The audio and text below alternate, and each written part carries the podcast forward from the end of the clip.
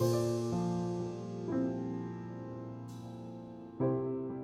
Adventures of Pinocchio, Chapter 35.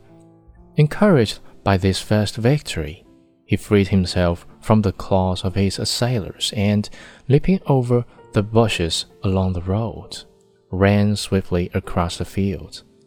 His pursuers were after him at once, like two dogs chasing a hare.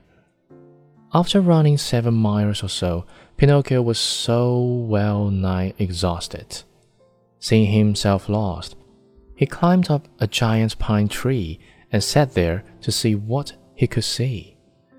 The assassins tried to climb also, but they slipped and fell.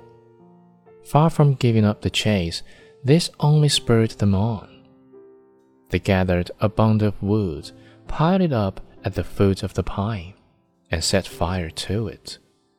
In a twinkling, the tree began to sputter and burn like a candle blown by the wind.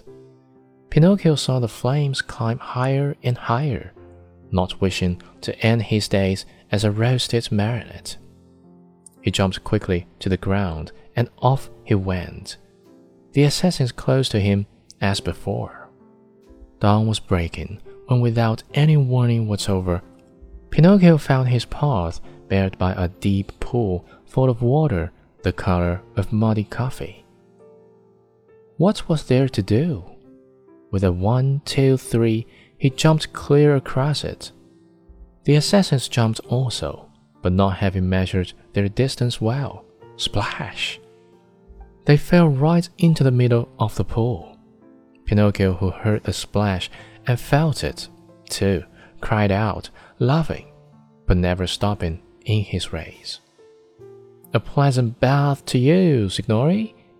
He thought they must surely be drowned and turned his head to see.